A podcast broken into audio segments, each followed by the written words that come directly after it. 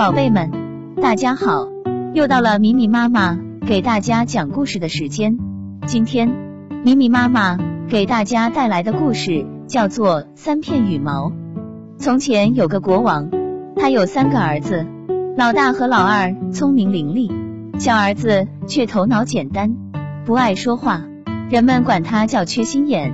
国王年纪大了，身体虚弱，想到身后之事。觉得难以确定究竟由哪个儿子来继承王位，他把三个儿子找来，对他们说：“你们谁带回来的地毯最漂亮，谁就能继承王位。”他认为这样他们就没什么可争辩的了。他将儿子们领到外面，对着三片羽毛吹了一口气，说：“你们分头跟着羽毛所指的方向去找吧。”三片羽毛一片朝东，一片朝西。第三片直着朝上飞了一阵，就落在地上了。两个哥哥对缺心眼弟弟嘲笑了一番，因为他只能留在本地。然后他们一东一西去寻找最美丽的地毯去了。小王子十分难过的坐到地上，猛然发现羽毛边有扇地板门。他掀开盖板，看到有几级楼梯，就沿着梯级往下走。不久又是一道门，他伸手敲了敲。听到有人在里面说：“青青是女，跛着脚，跛脚小狗到处跳，瞧瞧有谁会来到。”门开处，只见一只巨大的蟾蜍蹲在那儿，四周挤满了小蟾蜍。他问小王子要什么，小王子说：“我想要世界上最漂亮、质地最好的地毯。”大蟾蜍召来一个小蟾蜍，对他说：“青青是女，裹着脚。”跛脚小狗到处跳，搬来大箱子瞧一瞧。小蟾蜍于是搬来一口大箱子，大蟾蜍打开盖，从里面拿出一块地毯给缺心眼。那地毯质地优良，图案和色彩也十分漂亮，世界上简直没谁能织得出。小王子谢过大蟾蜍之后，带上地毯出来了。再说两个哥哥认为弟弟傻。相信他找不到什么好地毯，也就不想费周折用心找了。他们都是从最先遇到的牧羊人的妻子那里买了些织的很粗糙的羊毛手帕带了回来。这时，缺心眼也回来了，他将那块美丽无比的地毯交给了父亲。国王一看，惊讶的说：“公正的说，王位该归小王子。”可是另外两兄弟。吵吵嚷嚷说不能让缺心眼当国王，因为他干什么都考虑不周全。他们吵得国王不得安宁，非要再比试比试不可。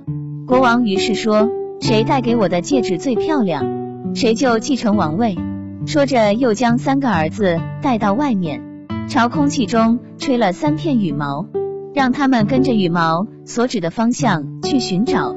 大王子和二王子又是一东一西。而缺心眼的羽毛又是朝上升起之后落到原地，哥哥们讥笑他，说他找不到金戒指，自己却取出旧的金戒指，拿到金店去重新打制。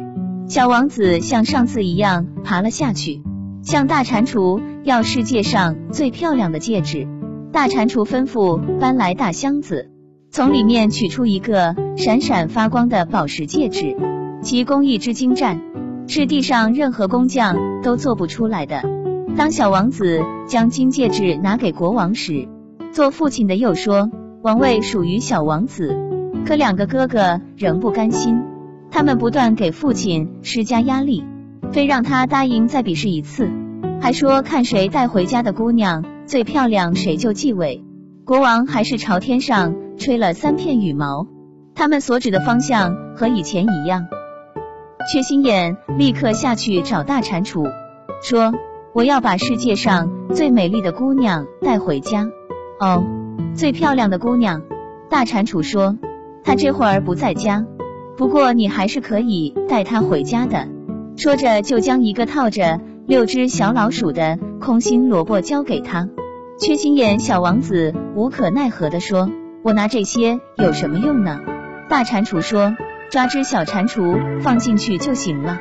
他随手抓了一只放了进去，那小蟾蜍还没坐下，就立刻变成了一位美丽端庄的姑娘。萝卜变成了真正的马车，六只小老鼠变成了六匹骏马。缺心眼吻了吻姑娘，立刻赶着马车回来见父亲。他的两个哥哥随后也回来了，他们不愿意多费力气寻找美丽的姑娘，而是把最先遇到的农家姑娘带了回来。国王一看就说：“我死后王位由小王子继承。”两个哥哥又吵又闹，说。我们不同意缺心眼当国王，直吵的国王耳朵都要聋了。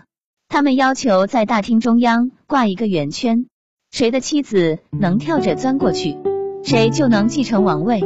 他们暗想，农家姑娘结实强壮，跳过那圈子不会有问题，而那漂亮姑娘准会摔死。国王没法，只好同意了。首先是两个村姑跳，他们跳过去了。但是笨拙的摔折了粗手大脚，轮到小王子的美貌姑娘，只见她轻轻一跃就过去了，轻盈的像只小鹿。这一下谁都无话可说了。小王子继承了王位，成了一位英明的国王。